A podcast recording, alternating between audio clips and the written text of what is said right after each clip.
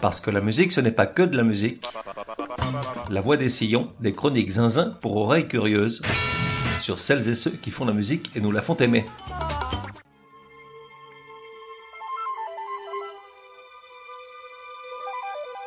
La voix des sillons numéro 90. Genre, pop. Certains aiment à rajouter tout un tas de préfixes et de suffixes, de sous-genres et de ramifications secondaires, d'adjectifs niaiseux et de qualificatifs vaseux, ça n'en reste pas moins de la pop. Époque, de 2005 à aujourd'hui, un miracle compte tenu du nombre de coups de couteau qu'elle a pris dans le dos. De 1 à 10, probabilité que tu connaisses, je dirais 9 et des brouettes. Artiste, Lana Del Rey. Revenons, si tu le permets, sur le genre musical de Lana Del Rey. Car avant de m'atteler à la tâche, j'ai dû lire pas mal sur elle, comme je fais à chaque fois bien entendu, et c'est effarant de constater le nombre de genres qu'on lui colle sur le dos, comme si ça donnait de l'épaisseur à l'artiste et étoffait son parcours. Découvrir qu'elle donne, soi-disant, dans le rock progressif, n'est pas le pire que j'ai lu. Le summum dans la fabulation journalistique a été de voir qu'elle fait du slowcore, voire les jours où il n'y a plus de Nutella, du sadcore. Slow pour lent et sad pour triste, je précise pour les auditeurs tristes qui manieraient l'anglais comme moi le sanskrit védique. Donc il y a des journalistes musicaux ou des blogueurs qui ne se sentent bien que s'ils inventent de nouveaux genres à mesure que n'apparaissent de nouveaux artistes. Ainsi, la pauvre Lana Del Rey, qui s'en prend plein la poire depuis ses premières apparitions, s'est-elle vue affublée de deux nouveaux styles, le slowcore et le sadcore, par des scribouillards qui font dans le c'est quoi cette connerie corps et le tu te foutrais pas du monde corps. La musique, c'est formidable.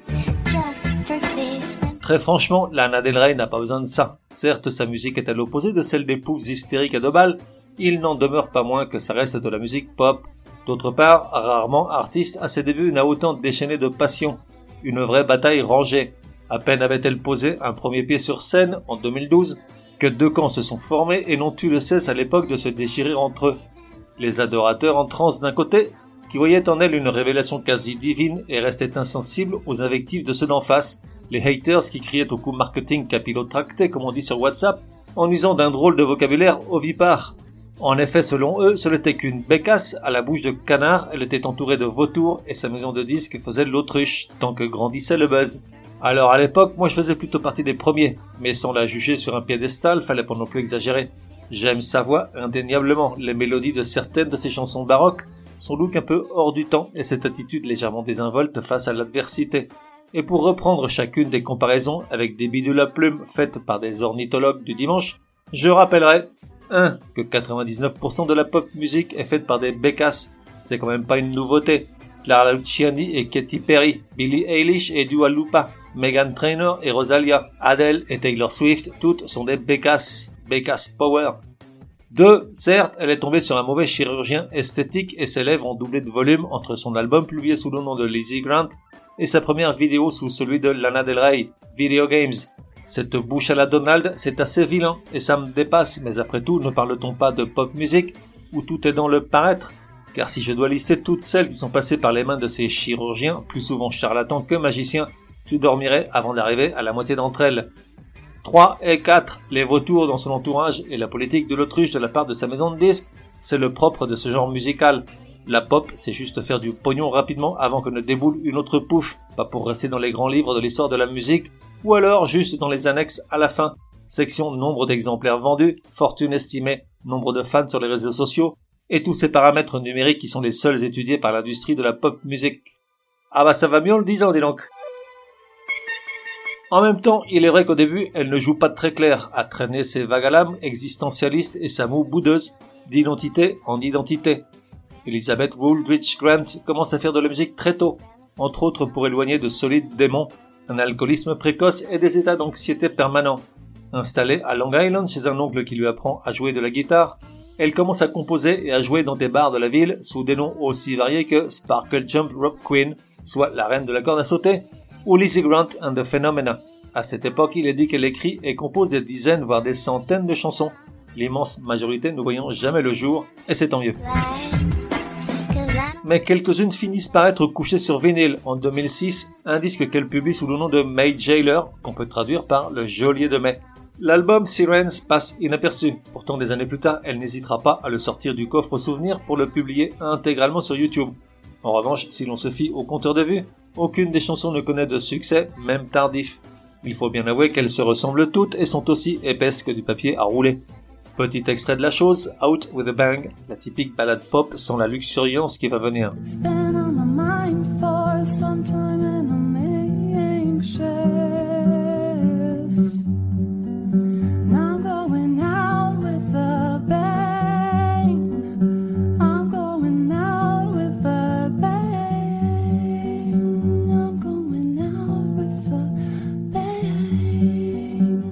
L'année suivante, en 2007, elle rencontre le représentant du label Five Points Records, à qui elle fait écouter des démos et se voit offrir un premier contrat, avec 10 000 dollars au titre d'avance sur droit.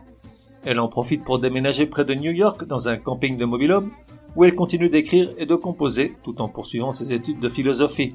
Elle obtient sa licence en 2008 au moment où elle sort un EP de trois titres sous son vrai nom, Lizzie Grant, qui contient entre autres son premier petit, tout petit succès d'estime, Kill Kill.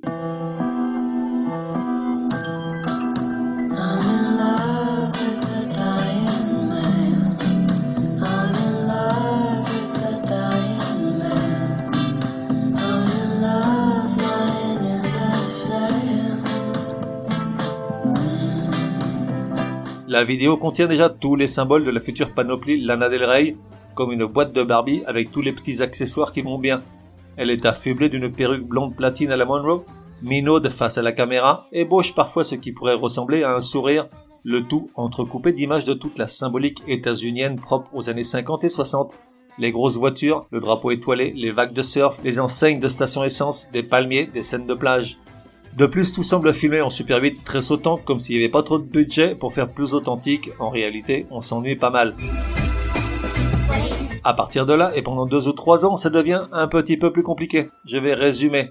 D'abord, elle se choisit un prénom, Lana, inspiré de celui de l'actrice Lana Turner, l'une des icônes blondes platines de l'époque dorée de Hollywood, et un patronyme, Del Rey, qui vient, lui, d'une Ford produite au Brésil dans les années 80, la Ford Del Rey Sedan. Une voiture franchement très vilaine pour rester poli. Et pourquoi précisément ce modèle, sachant que les US ont quand même donné ces lettres de noblesse à l'industrie automobile pendant des décennies à coups d'énormes voitures rutilantes, fuselées comme un engin spatial ou généreuses comme une tarte à la crème? J'en sais rien. J'imagine que seule la sonorité du nom importait. C'est pourtant sous une autre orthographe, Lana Del Rey avec un A, au lieu de Lana Del Rey avec un E, qu'elle publie son premier album, qui va rester disponible à la vente sur iTunes quelques semaines avant d'être subitement retiré. Sur la pochette, l'artiste s'appelle Lana Del Rey aka Lizzie Grant. Seuls ceux qui ont semé des petits cailloux ne se sont pas perdus en route. Sur l'album, on retrouve Kill Kill, mais également Oh Say Can You See, un morceau terriblement annonciateur de ce qui couve.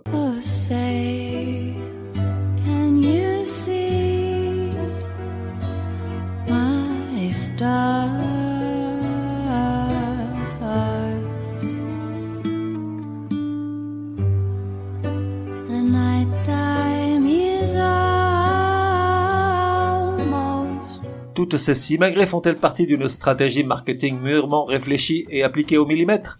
Toujours est-il qu'à cette époque, elle change de label, alléguant qu'avec Five Points Records, il ne se passait jamais rien, pour signer avec Stranger Records. En 2011, elle met en ligne sur YouTube deux vidéos, Video Games et Blue Jeans, qu'elle a réalisées avec l'artiste français Woodkid. Et si aujourd'hui Blue Jeans a gagné le match du nombre d'écoutes sur YouTube, c'est pourtant bien Video Games qu'on retient à l'époque.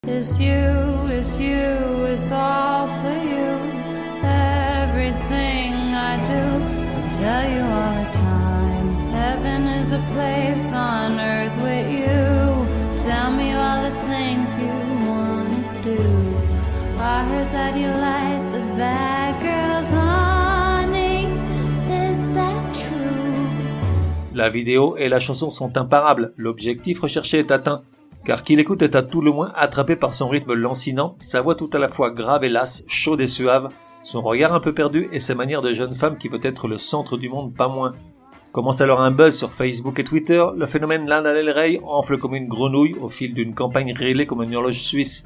Video Games reçoit d'entrée plusieurs prix, elle signe avec Polydor, enregistre ce second album, Born to Die, passe sur la NBC lors du Saturday Night Live, il laisse l'impression néfaste de celle qui aurait donné sa vie pour être de l'autre côté de la planète à ce moment-là, traverse l'Atlantique et donne à Paris un premier concert en France au nouveau casino où elle fait salle comble, joue 35 minutes et s'éclipse sans même dire au revoir. mal poli jusqu'au bout des ongles qu'elle a parfaitement manucuré. Les fans, pourtant conquis d'avance, se demandent si la pilule n'est pas un peu grosse à avaler, tandis que les journalistes, qui eux n'ont pas payé leur place, relaient dès le lendemain l'anecdote avec force sarcasme. Lorsque l'album Born to Die finit par sortir début 2012, accompagné par une nouvelle vidéo aux somptueuses images tournées à la chapelle de la Trinité au château de Fontainebleau, le succès est malgré tout immédiat, malgré des critiques acerbes et des doutes quant à la capacité de la jeune femme à offrir plus de deux ou trois chansons de qualité. Aujourd'hui, l'album a dépassé les 10 millions d'exemplaires vendus, dont près d'un demi-million en France, et la quasi-totalité de ses chansons ont été vues entre 100 et 500 millions de fois sur YouTube. Born to Die.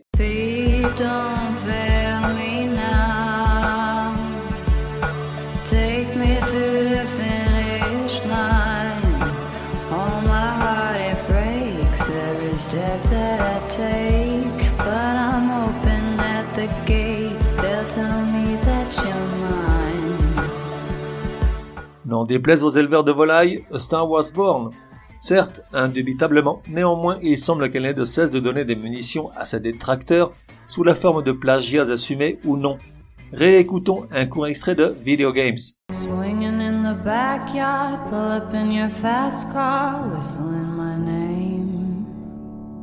Et maintenant, cet extrait de Dromi Pou Agapesa, une chanson de la grecque Eleni Vitali.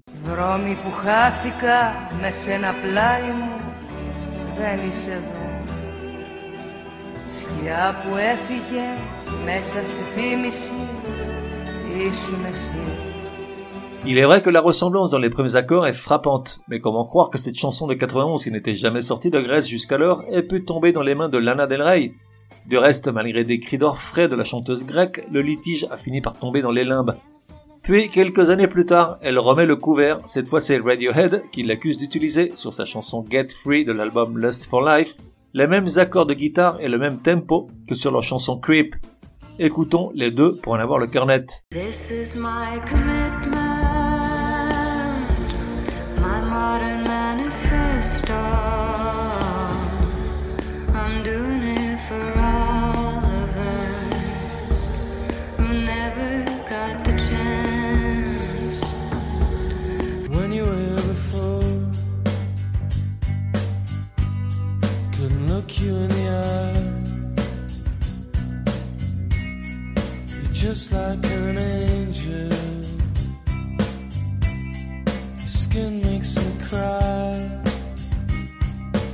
Lana Del Rey, belle joueuse, a reconnu d'emblée l'emprunt et a déclaré avoir offert 40% des royalties générées par la chanson à Radiohead.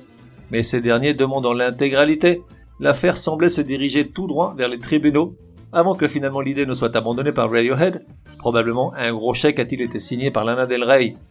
Au passage, rappelons quand même que Radiohead a longtemps été accusé d'avoir allègrement pompé pour cette même chanson Creep, celle des Hollies appelée The Air I Breathe et que ces mêmes Radiohead étaient déjà passés tout près de la correctionnelle pour la ressemblance entre leur chanson Karma Police et celle des quatre gnangnans de Liverpool, Sexy Sally. Bref, nous sommes entre gentlemen cambrioleurs. Depuis dix ans, Lana Del Rey s'est fermement installée sur l'hôtel des pop stars, couvert de strass et de paillettes, de fossiles et de perruques, de push-up et de seringues de botox, malgré les coups de coude et les croche-pieds des copines de travail, les erreurs de jeunesse et cette mou qui en hérite plus d'un, je le concède. Aujourd'hui, plus personne ne semble la remettre en question ni ne la vilipende comme au premier jour. Elle est hors d'atteinte, protégée par cette carapace propre à celles qui ont pris tous les coups. Et puis, avec le temps, ses critiques ont dû se rendre à l'évidence. Elle est là pour durer, il s'était trompé de cible. Et puis, elle fait partie de ces rares artistes pop qui rendent à ce genre sans vraie âme un peu de noblesse et de hauteur. Les chemins qu'elle emprunte ne sont pas les plus accessibles et n'en appellent pas au rythme simpliste ni au retournel facile, et si elle bénéficie des trucs habituels des vautours et des autruches qui l'entourent, elle n'hésite pas à se remettre en question et à s'aventurer là où d'autres bécasses se font dessus à la seule idée de prendre des risques et d'être un peu original. Depuis qu'elle a prouvé que son talent et sa classe n'étaient pas éphémères, elle publie des albums à une vitesse vertigineuse. Aujourd'hui, elle en est à 8 en 12 ans, les deux derniers publiés durant la seule année 2021, inspirés tour à tour par des sonorités plus rock ou plus folk ou plus hip-hop ou plus dance, Néanmoins, jamais elle ne s'éloigne beaucoup d'un style qui lui a tant donné, cette indolence élégante et languide, prisonnière malgré elle de ce personnage qu'elle s'est créé, au glamour de pacotille et à la vacuité qui guette. Ses albums connaissent des fortunes diverses, même si à ce jour elle en a quand même vendu plus de 15 millions d'exemplaires, mais avec son rythme de parution, elle peut se permettre de crever un pneu. Le suivant la ramène à bon port au volant d'une sublime Jaguar type décapotable, foulard Hermès sur sa chevelure permanentée. Fait rare pour une industrie, la pop, qui ne tolère aucun écart ni frivolité intello sous peine de bannissement éternel et de mort lente, elle a publié en septembre 2020 le disque Violet Bend Backwards Over the Grass sous la forme d'un recueil de ses propres poésies qu'elle a mises en musique. Un privilège inouï dans un secteur dominé par des musiques urbaines où seul le mainstream est alimenté en courant continu. Et voilà, ma plaidoirie en faveur de Lana Del Rey touche à sa fin, que le jury délibère au son de ma chanson préférée de cette diva néo-hollywoodienne décalée dans le temps. Summertime Sadness est tirée de l'album de tous les scandales, Born to Die, elle est accompagnée d'une vidéo bien noire, les souvenirs heureux de deux amis, amis ES, avant que la relation ne s'effrite et ne se termine tragiquement à la Thelma et Louise, mais chacune de leur côté. Dans son classement actualisé en 2021 des 500 plus grandes chansons de tous les temps, Rolling Stone la situe à la 456e place, du 100% Lana Del Rey.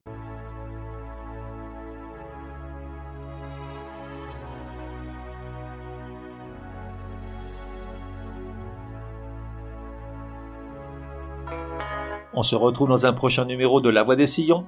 En attendant, café et à la messe. Kiss me hard before you go.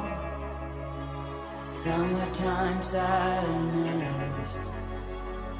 I just wanted you to know that baby the best. I got my red dress on tonight, dancing in the dark in the pale moonlight. Done my hair up real big, queen style. High heels off, I'm feeling alive.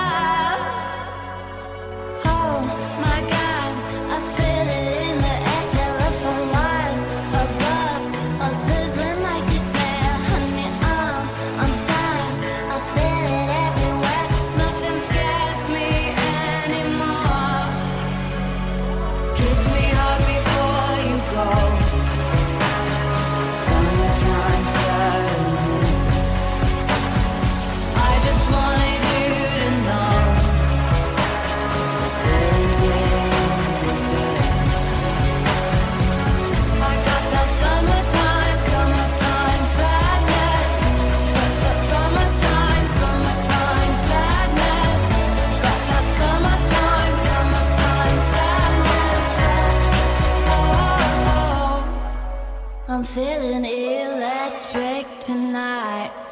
Cruising down the coast, going about 99.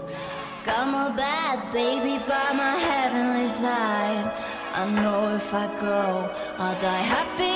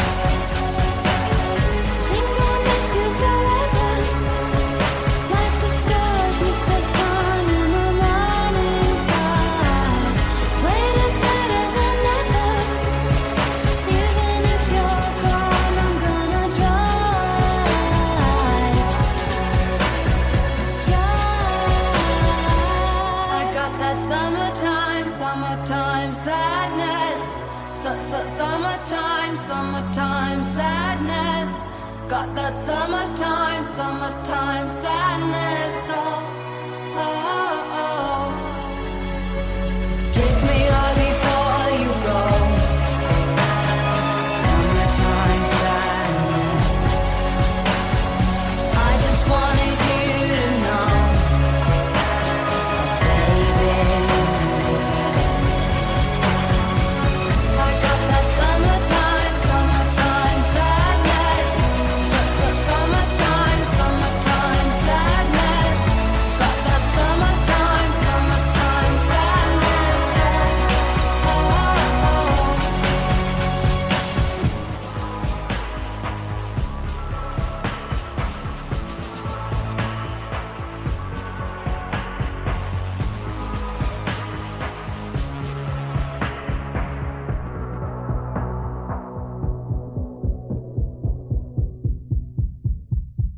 voilà, that's all Fox. Pour suggérer un artiste, signaler une erreur ou simplement me dire que vous avez adoré, écrire à contact at lavoidessillons.com. Et puis, n'oubliez pas, La Voix des Sillons a besoin de vous. Chaque épisode nécessite beaucoup de temps de préparation, rédaction, écoute, enregistrement, montage, programmation, etc., etc., sans compter les coûts induits. Alors si écouter ce podcast est un plaisir et source de bonnes rigolades et de découvertes inespérées, merci de me donner une ou des raisons de continuer. Tout apport sera le bienvenu. Plus d'infos sur lavoidessillons.com ou directement sur tipeee.com, e e, e Merci et à bientôt.